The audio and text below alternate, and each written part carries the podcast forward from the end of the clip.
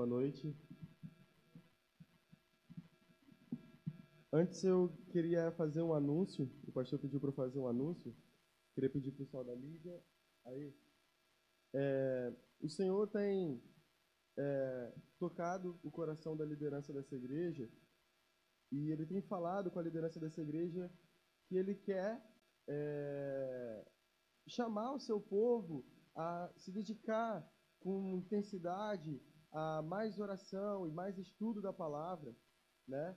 E para isso a liderança é, tem pensado muito, né? Sobre oração, sobre orar mais, sobre chamar as pessoas para orar. E também, é, uma segunda coisa, em reativar, reativar a quinta-feira. Se você é visitante aqui, ou até mesmo se você faz parte dessa igreja há pouco tempo, não sei se você sabe, mas às quintas-feiras nós costumávamos a ter um núcleo, uma reunião nas casas para ter comunhão, para ser discipulado e para estudar a palavra. Então nós tínhamos toda quinta-feira esses estudos. E devido à pandemia, isso foi paralisado por um momento.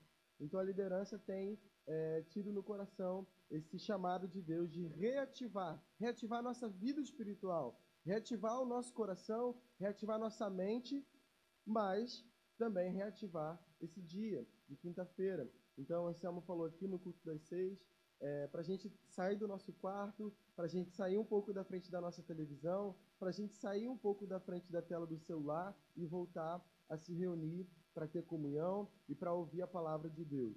Para isso, nesse fim de ano, nós já estamos caminhando para o fim do ano, o núcleo vai ser um núcleo base aqui na igreja. Então, todos nós nos reuniremos aqui na igreja às quintas-feiras, 8 horas da noite. A gente vai começar essa quinta-feira agora. E por que eu estou anunciando isso? Porque Anselmo me deu essa incumbência de começar esses estudos. E eu estive orando ao Senhor, conversando com, com o Anselmo, submisso né, à liderança dele, e a gente decidiu está falando sobre a carta do apóstolo Paulo aos Gálatas. E tem sido uma experiência incrível estar estudando isso. Eu sei que Deus tem algo muito poderoso para falar com a gente. Então eu queria te convocar. Uh, dia 30, quinta-feira, está aqui para a gente ter comunhão, para a gente ler essa carta junto, versículo por versículo, entender o que, que Deus está falando ali. É, Anselmo fez um chamado aqui no Clube 16, eu queria estender esse chamado a vocês. Leia, leia a carta do apóstolo aos Gálatas. Amanhã, quando você for ler a sua Bíblia, lê Gálatas, lê o máximo de capítulos que você conseguir e, se possível, até quinta-feira, leia essa carta para a gente estar tá aprendendo do Senhor, aprendendo do Evangelho aqui, amém? E hoje, eu, eu realmente vou precisar de água, eu realmente vou precisar de água. É, minha garganta não está muito legal. É, e hoje, é, eu queria estar tá trazendo uma palavra do Senhor no livro de Gálatas. Deus tem tocado muito no coração sobre o Evangelho. Deus tem tocado muito no coração com essa carta. E eu queria compartilhar um pouco disso com vocês essa noite. Amém? Amém? Amém. Se você puder abrir sua Bíblia na, em Gálatas, capítulo 2.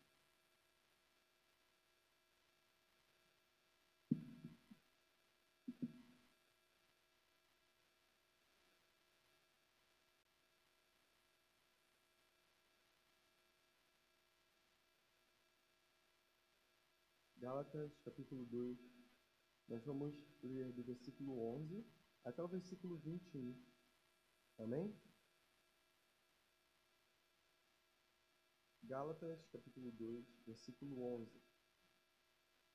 Quando, porém, Cefas chegou a Antioquia, eu o enfrentei abertamente, pois merecia ser repreendido. Porque antes de chegarem alguns da parte de Tiago, ele estava comendo com os gentios. Mas, quando eles chegaram, Cefas foi se retirando e se separando deles, por temer os que eram da circuncisão. E os outros judeus também fizeram como ele, a ponto de até Barnabé se deixar levar pela hipocrisia deles. Mas, quando vi que não agiam corretamente, conforme a verdade do evangelho, disse a Cefas: na frente de todos: Se tu, sendo judeu, vives como os gentios e não como os judeus, por que obrigas os gentios a viver como os judeus? Nós, judeus por natureza e não pecadores dentre os gentios, sabemos, contudo, que o homem não é justificado pelas obras da lei, mas pela fé em Jesus Cristo. Nós também temos crido em Cristo Jesus, para sermos justificados pela fé em Cristo, e não pelas obras da lei, pois ninguém será justificado pelas obras da lei. Mas se, procurando ser justificados em Cristo, nós mesmos também fomos encontrados pecadores, seria por acaso Cristo ministro do pecado? De modo nenhum. Ora, se reconstruo aquilo que destruí, demonstro que sou transgressor. Pois, pela lei, eu morri para a lei, a fim de viver para Deus. Já estou crucificado com Cristo. Portanto, não sou mais eu quem vive, mas é Cristo que vive em mim. E essa vida que vivo agora no corpo, vivo pela fé no Filho de Deus, que me amou e se entregou por mim. Assim, não cancelo a graça de Deus. Pois se a justiça vem por meio da lei, então Cristo morreu inutilmente. Muito obrigado, irmão.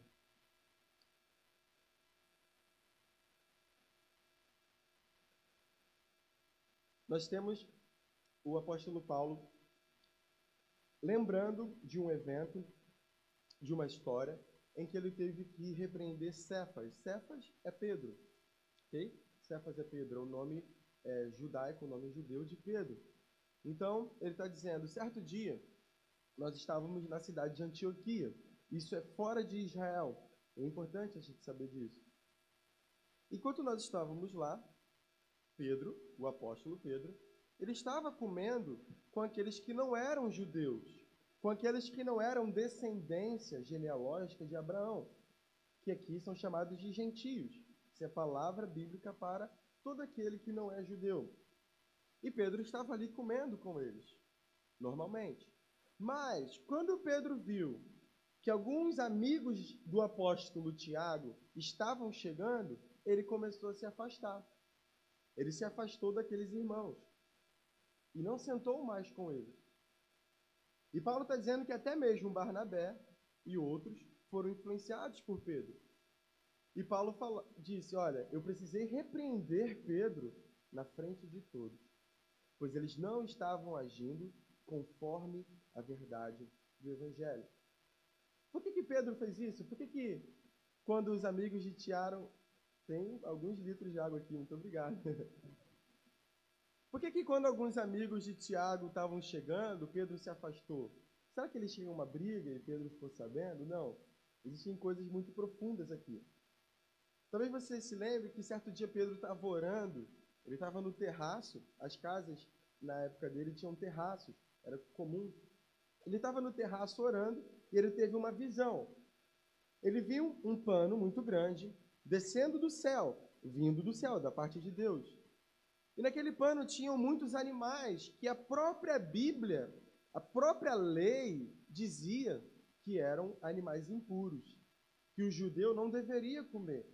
Um deles é o porco, por exemplo. O judeu ele não poderia comer carne de porco. E, e Pedro ouve Deus falando: toma e come. Coma. Coma desses animais. E Pedro fala: oh Deus, olha só, é, eu acho que você está um pouco enganado, assim, está pedindo para eu comer uma coisa que você mesmo falou para eu não comer. E Pedro tem a visão novamente, e Deus repete: coma. E Pedro fala: Olha, Deus, como assim eu vou comer o negócio que você proibiu? Pedro estava muito preso a essas ordenanças. E Deus fala: Como que você pode considerar impuro aquilo que agora eu estou considerando puro? E naquele momento chegam alguns homens e falam: Pedro, é... tem um cara chamado Cornélio e ele está chamando você lá na casa dele. Pedro já sabia do que se tratava e foi lá. Quando ele chegou, gentios, pessoas que não eram judeus por natureza, por nascença, estavam recebendo o Espírito Santo. Ou seja, para o judeu, amados, todo aquele que não era judeu era impuro. E Deus estava dizendo: olha, a partir de agora, acabou essa história de que gentil é impuro. Eu estou considerando eles puros, porque o meu espírito está entrando dentro deles. E agora eu estou purificando os gentios. A prova disso é que o Espírito Santo do Senhor está nesse local aqui hoje, amém? Ele está em mim, ele está em você. Então, de fato, a gente vê que na história, Deus alcançou os gentios. Deus alcançou até uma cidade pequena chamada São Pedro da Aldeia, né? O fim do mundo mesmo, né? Falar, ó, vocês serão minhas testemunhas em Jerusalém, na Judéia, Samaria, até os confins da terra, né? São Pedro provavelmente faz parte desses confins da terra e nós estamos aqui para a glória de Deus, amém? Então, Pedro aprendeu da parte do Senhor que aquelas ordenanças sobre o que comer, como se vestir, se eles deveriam se circuncidar ou não, aquilo estava acabado em Cristo. Aquilo não fazia mais parte do meio da qual eles alcançavam salvação. E agora Deus estava purificando os homens pela presença do Espírito Santo e pela fé em Jesus. Pedro sabia disso e esse é o Evangelho. E por isso ele estava, a princípio, comendo com aqueles homens. Mas quando alguns da parte de Tiago, alguns amigos de Tiago, judeus, estavam chegando, ele se envergonhou. Ele se envergonhou, ele buscou agradar aqueles homens. Ele, olha, como assim meus irmãos judeus vão ver que eu comendo com esses impuros, né? Eu vou me afastar. E o apóstolo Paulo repreende Pedro. Então essa é a história que está acontecendo. E nessa repreensão, o apóstolo Paulo fala coisas muito profundas sobre a natureza do evangelho, a natureza da nossa fé e a natureza da nossa vida em santidade. E é sobre isso que a gente vai falar aqui essa noite, amém?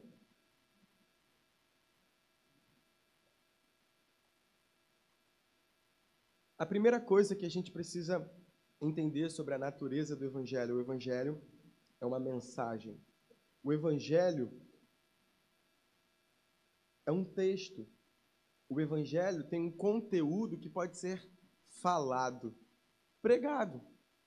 E Paulo fala aqui no versículo é, 14: eles não estavam agindo conforme a verdade do Evangelho. Então, o Evangelho é uma verdade. Mas ele é uma mensagem que nos impele a agir, a tomar ações. O Evangelho ele não é uma teoria que não tem nada a ver com a nossa vida prática. O evangelho, ele não é uma tese que alguém pesquisou. O evangelho não é uma ideia que alguém estava um dia lá no escritório dele, um pensador, e olha, eu acho que é assim, assim, assim, assado. Não. O evangelho é uma mensagem, mas ele é uma mensagem que molda a nossa forma de agir. Ou, ou seja, a nossa forma de agir pode ser conforme o evangelho ou não. E Paulo estava interpretando que aquela forma de agir de Pedro não era conforme a verdade do Evangelho. Quantas coisas nós fazemos, quantas ações nós tomamos todos os dias? Será que essas ações estão moldadas pelo Evangelho, pela verdade do Evangelho?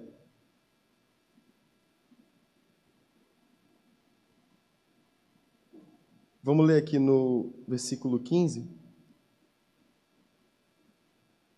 Se você puder deixar a sua Bíblia o tempo inteiro aberto, aí em Gálatas, vai ser muito bom. A gente vai ler bastante.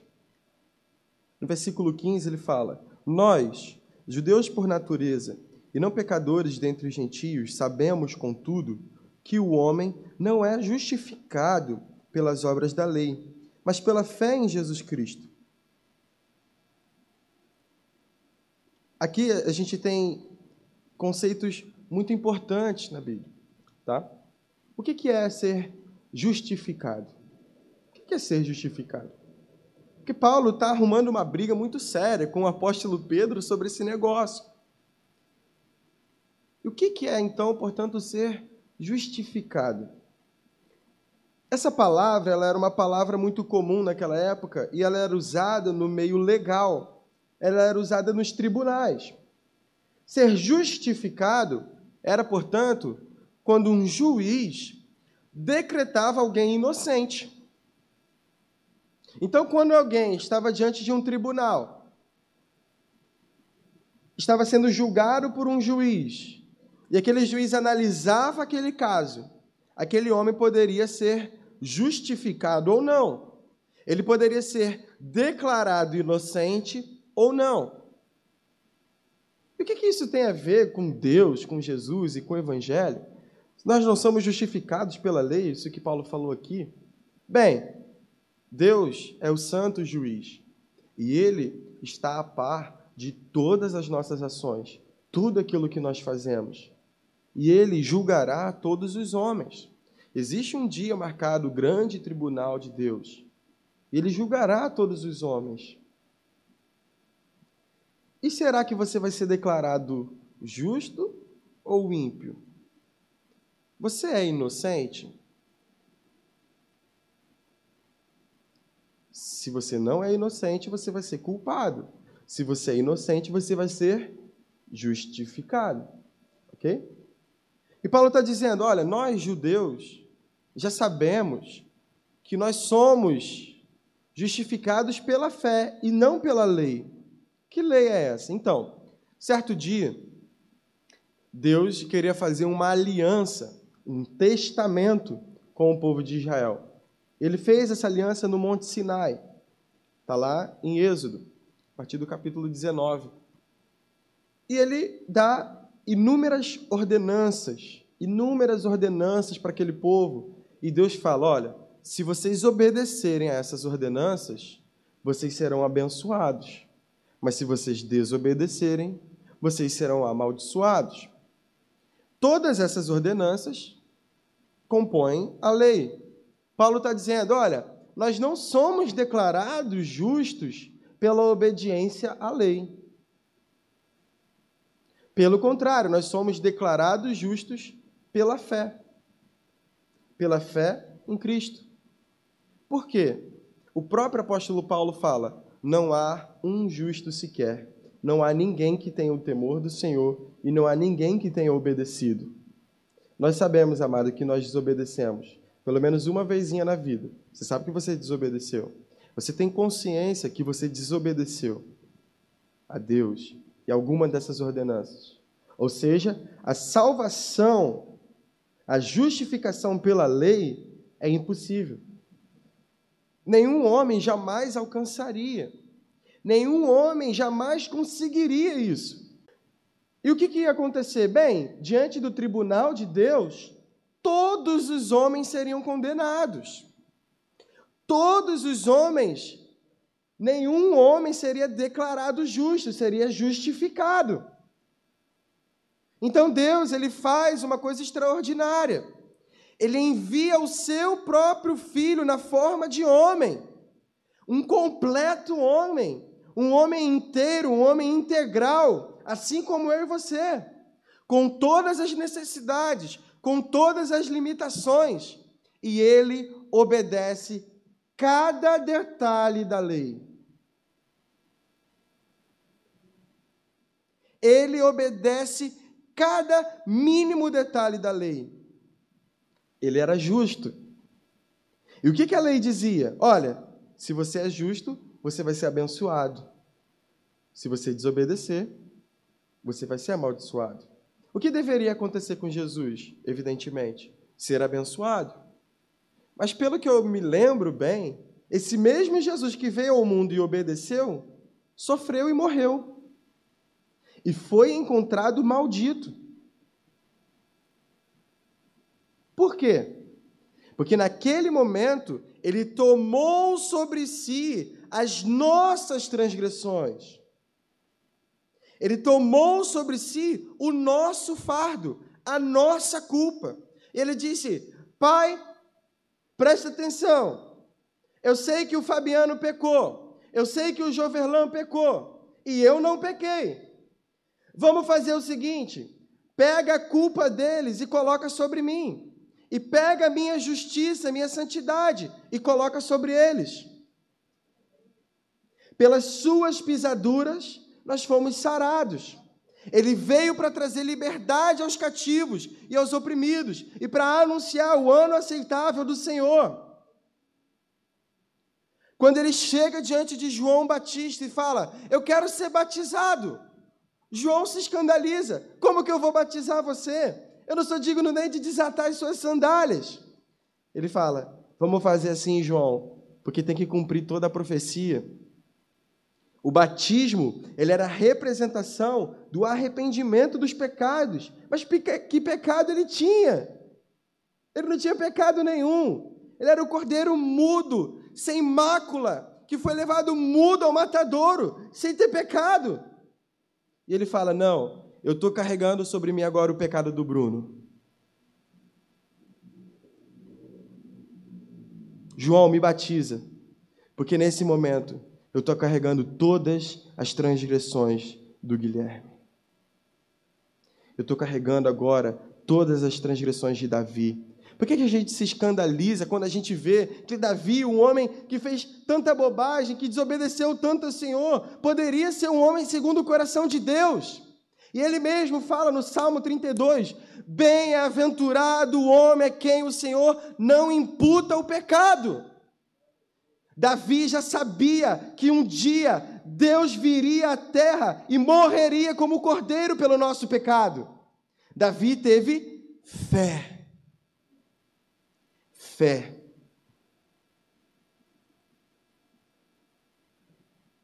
A lei veio 430 anos depois de um homem chamado Abraão. E certo dia Abraão ele estava muito triste porque toda hora Deus vinha e falava com ele que ia dar um, uma descendência, muitos filhos para ele, e ele não tinha filho nenhum. Ele já estava quase com 100 anos e não tinha mais filho. E não tinha filho nenhum. E Deus fala: Abraão, vem cá, não temas.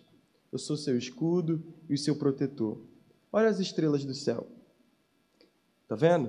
Eu vou te dar uma descendência mais numerosa do que as estrelas do céu, mais numerosa do que a areia do mar.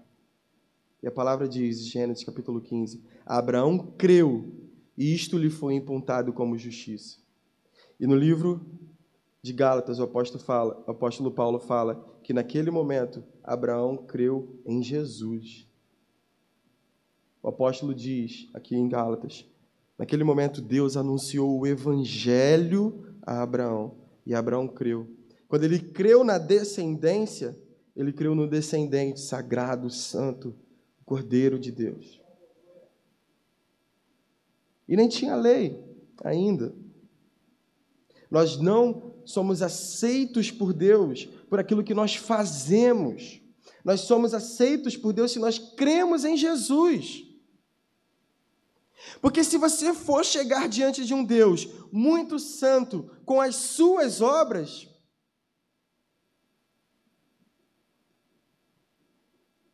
certamente você será condenado. Se você for chegar diante desse Deus, amado, com as suas obras, certamente você será condenado. Mas nós temos um advogado. Mas nós temos um intercessor, à direita de Deus, um mediador. E o nome dele é Jesus Cristo. E nós podemos nos achegar Confi, com confiança no trono da graça, porque nós sabemos, nós cremos, nós temos a convicção de que Cristo morreu pelos nossos pecados. Cristo morreu pelos nossos pecados. E nisto Deus prova o seu amor para conosco, que Cristo morreu por nós quando nós ainda éramos pecadores. E Pedro estava voltando a ordenanças. Pedro estava considerando as pessoas impuras porque não obedecia preceitos. E Paulo está dizendo: isso é hipocrisia. Isso não é agir conforme a verdade do Evangelho. A partir do versículo 19, na parte B, Paulo fala: Eu já estou crucificado com Cristo. Portanto, não sou mais eu quem vive, mas é Cristo que vive em mim. E essa vida que vivo agora no corpo, vivo pela fé no Filho de Deus, que me amou e se entregou por mim. Eu já estou crucificado com Cristo. Eu já estou crucificado com Cristo. Deus não pode me condenar, porque eu já estou crucificado com Cristo. Deus não quer me condenar, porque eu já estou crucificado com Cristo. Deus não vai me condenar, porque eu já estou crucificado com Cristo e agora já não há mais condenação.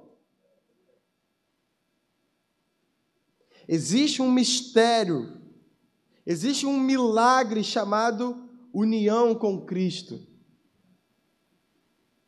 Você com seus olhos carnais, eu com os meus olhos carnais, só consigo ver pessoas individuais aqui. Mas Deus está olhando para mim agora, Ele está vendo Guilherme e Jesus. E eu te garanto que não foi porque eu fiz alguma coisa boa, eu te garanto que não foi porque eu sou bonzinho, mas de alguma forma, no dia em que Cristo carregou a cruz até Gólgota e padeceu e disse: Está consumado, naquele dia os meus pecados foram perdoados. Voltar para as ordenanças. Eu já estou crucificado com Cristo. E a minha união com Ele é esse milagre, esse milagre maravilhoso que me impulsiona a viver uma vida que abandona o pecado. Porque eu já estou crucificado com Cristo. Eu já estou crucificado com Ele. Mas a grande questão, amados, é que talvez hoje muitos de nós ainda recorremos a um falso evangelho na nossa mente que diz que eu preciso fazer determinadas coisas para ser aceito por Deus. E é isso que os Gálatas estavam fazendo.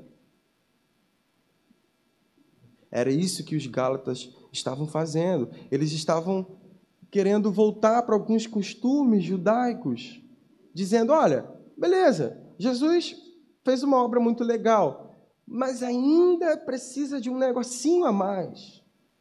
Precisa da cereja do bolo. Tem algo que eu posso fazer, sim.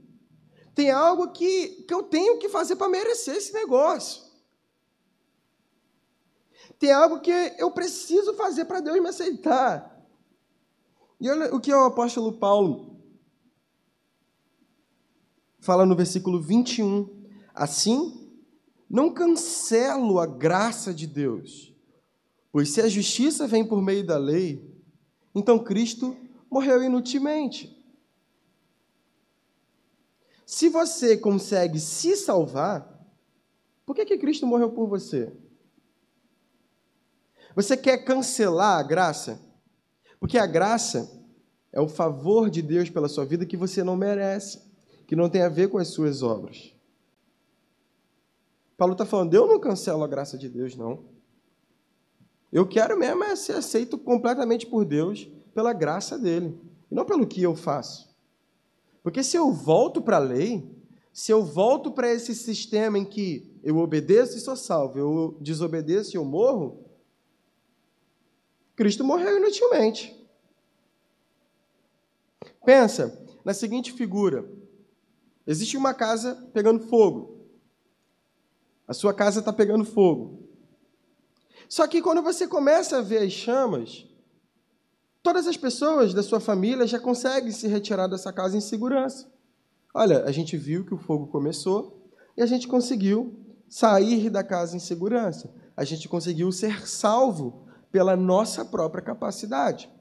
E aí eu chego lá, olha, eu vim aqui para salvar vocês. Gente, calma, fiquem aí tranquilo, eu vou entrar nessa casa. E eu entro nessa casa e o fogo me toma e eu acabo morrendo. Você vai falar, poxa, o Guilherme morreu para me salvar, mas não precisava, né? Para que, que ele entrou lá? Eu consegui sair sozinho.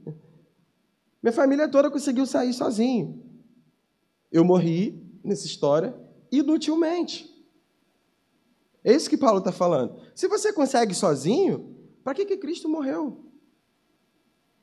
Mas esse não era o caso, amados. A grande verdade é que você nunca conseguiria sair sozinho do lamaçal de pecado.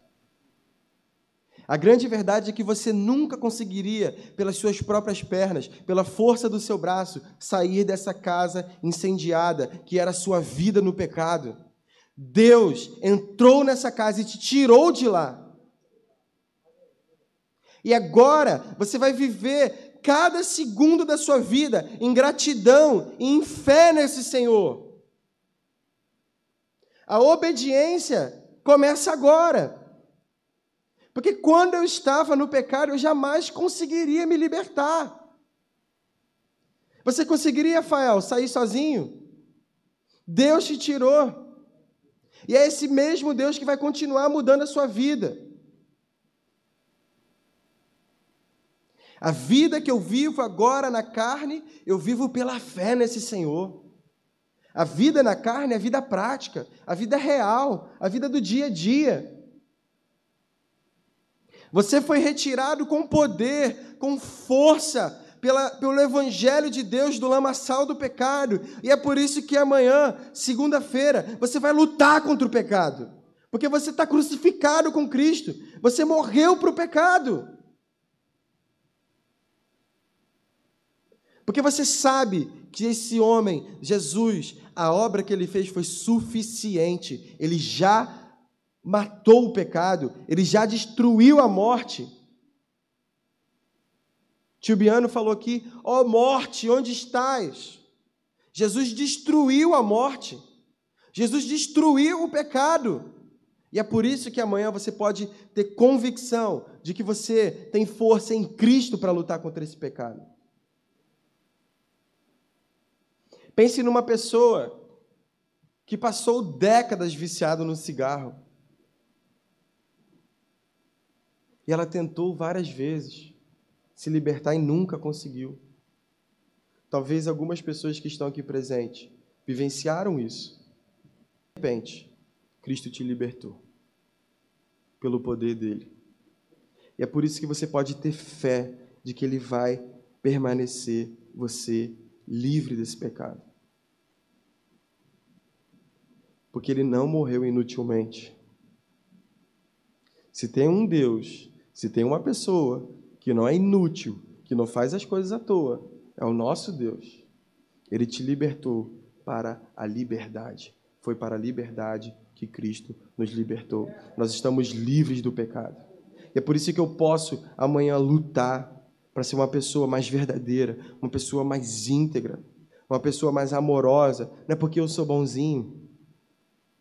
Quantas vezes, amados, nós ouvimos uma pregação, ouvimos uma palavra, ou lemos o livro e falava: Olha, a partir de amanhã eu vou me esforçar, a partir de amanhã eu vou mudar, eu vou ler mais a Bíblia, eu vou orar mais, eu vou fazer isso, eu vou lavar mais a louça em casa.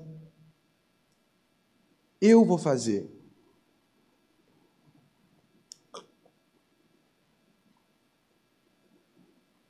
Que você precisa agir conforme o evangelho é agir da seguinte forma: Senhor, você já venceu o pecado. Você já me tirou desse lamaçal. Por favor, amanhã me conceda a graça de ler mais a sua palavra. Me conceda a graça de orar mais, de lavar a louça para minha esposa, de ser mais paciente, de não olhar para outras mulheres na rua, de não fazer mais fofoca dos meus irmãos. Pela sua força você nunca vai conseguir. A gente consegue um aspecto ou outro mudar, você vê narcóticos anônimos ou esse tipo de coisa. Mas se a gente acha que a gente pode fazer as coisas pela nossa força, a gente não passa de um clube de autoajuda. Se tem uma coisa que não é autoajuda, é o evangelho da graça de Deus. É o evangelho de Cristo, um Senhor que nos tirou poderosamente das garras do pecado em que nós estávamos presos. E o que isso, amados? O que isso significa para nós? O que isso pode ser aplicado na nossa vida? Em primeiro lugar, se eu morri para o pecado, eu não posso viver nele. Se Cristo veio ao mundo, viveu uma vida perfeita, santa, agradável aos olhos do Senhor, e Ele colocou essa vida em mim, Ele depositou esse espírito em mim, porque eu vou insistir em continuar no pecado. A primeira coisa que a gente aprende com o Evangelho de Cristo é: nós precisamos nos arrepender. Nós precisamos olhar para esse pecado que ainda está na nossa carne. A gente precisa lutar contra isso. Na própria carta de Gálatas, lá no capítulo 5, no capítulo 6, o Paulo vai falar sobre essa liberdade. Ele fala: olha, a carne de vocês, as obras da carne são imoralidade sexual, glutonaria, todas essas coisas. Mas o Espírito está dentro de vocês lutando, militando, para vocês não voltarem para essas obras. Andem no Espírito e vocês jamais satisfarão os desejos da carne. Nós precisamos, quando ouvimos esse Evangelho de Cristo, quando meditamos nesse Evangelho de Cristo, nós precisamos nos arrepender, porque nós ainda estamos pecando, nós ainda acordamos e cometemos pecados, e nós precisamos nos arrepender. O apóstolo João fala: Filhinhos, não pequeis, mas se pecares, se tem um advogado que está na destra de Deus, intercedendo por vocês. Nós precisamos confessar aos outros as nossas transgressões. Nós precisamos estar atentos e sabendo que, pela fé em Cristo, nós podemos viver uma vida santa e irrepreensível. Nós precisamos nos arrepender. Em segundo lugar, nós não devemos mais nos apegar às nossas obras quando nos achegarmos diante de Deus. A gente não, não pode mais confiar em nós mesmos. A minha fé não pode estar em mim. A minha fé não pode estar naquilo que eu sou, naquilo que eu faço, porque eu não sou nada. Eu não passo de um pecador. Mas em Cristo, eu posso me chegar diante de Deus. A terceira coisa, e mais importante, nós precisamos crer em Jesus. Nós precisamos crer nesse Senhor, crer nesse Salvador. Será que se você se imaginar agora diante de Deus, você diante do trono santo de Deus, estaria ali com confiança? Ou será que você tremeria porque você ainda acha que você e as suas obras é o que importa? Imagina chegar no dia do grande tribunal de Deus e ter tanta confiança em Cristo que o nosso coração se enche de paz? Romanos capítulo 5. Por isso, justificados pela fé, temos paz com Deus. Isso tem a ver com uma confiança na obra de Jesus absoluta. Eu quero, amados, acordar amanhã e todos os dias ter convicção de que Deus ele está sorrindo para mim, de que Deus me ama, de que Deus me aceita, porque o sangue do Filho dele está sobre mim. Eu quero me esconder em Cristo. Eu quero estar completamente envolvido por Ele. Eu quero estar completamente unido a Ele. Eu quero que o Guilherme suma, que o Guilherme desapareça. Eu estou crucificado com Cristo. Eu quero que Cristo viva em mim. Eu quero que a minha mãe, a minha noiva, os meus amigos olhem para mim e vejam Jesus. Chega de Guilherme. Chega. Que o Guilherme, a partir de agora, seja alguém que crê exageradamente em Jesus. Eu quero falar só dele. Eu quero que minha boca fale só dele, pense só nele. Eu quero que o meu coração se encontre em absoluta paz sobre o futuro, porque se eu estou em Cristo, não há mais medo e todas as coisas cooperam para o meu bem. Nós precisamos confiar mais nesse Senhor, no Senhor que já venceu o pecado. Eu quero enfrentar as minhas fraquezas e os meus pecados pela força de Deus. e não pela minha força. O próprio apóstolo Paulo passou por esse, por esse processo. Ele queria fazer as coisas pelo braço dele, pela força dele, e Deus falou: Paulo, o meu poder se aperfeiçoou na sua fraqueza. E ele se tornou um homem que se apegou à força de Cristo e não a dele. Esse é o chamado do Espírito Santo e é o chamado de Deus para nós hoje, nos apegar exageradamente a Cristo. Pensar exageradamente em Cristo. A gente sabe que na vida a gente precisa ter equilíbrio, né? Na vida a gente precisa ter equilíbrio. E eu concordo plenamente com isso. Mas só tem uma coisa que a gente não pode ser equilibrado: é o quanto a gente ama o nosso Senhor. Só tem uma coisa que você não deve ser equilibrado: é o quanto você confia em Jesus. Você tem que amar Ele com todo o seu coração, toda a sua alma, todo o entendimento, tudo. E esse Senhor que nos tirou do, do império das trevas continuará a boa obra. Ele vai completar essa obra até o dia de Jesus Cristo. Amém? Vamos orar?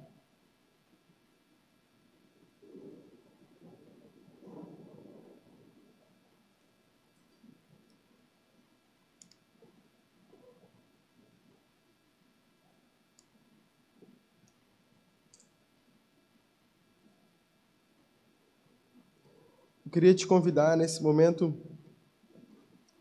não somente fazer uma oração para a gente encerrar e poder ir embora logo, mas se o Espírito Santo te tocou, amado, que você permita ele sondar o seu coração e te trazer arrependimento e te trazer também fé. Espírito Santo de Deus, Pai, Pai, eu te peço, que o Senhor toque o nosso coração essa noite, Senhor. Que não somente a nossa mente tenha sido tocada, mas que o nosso coração tenha sido tocado pelo Seu Evangelho, Senhor. Obrigado porque o Senhor me amou quando eu ainda era um pecador, Senhor. O Senhor me amou antes da fundação do mundo e o Senhor enviou o Seu Filho, Senhor para morrer no meu lugar. E eu creio, Senhor, eu creio, Senhor, que naquele dia todos os meus pecados foram perdoados e o escrito de dívida que era contra mim foi pregado na cruz junto com Cristo.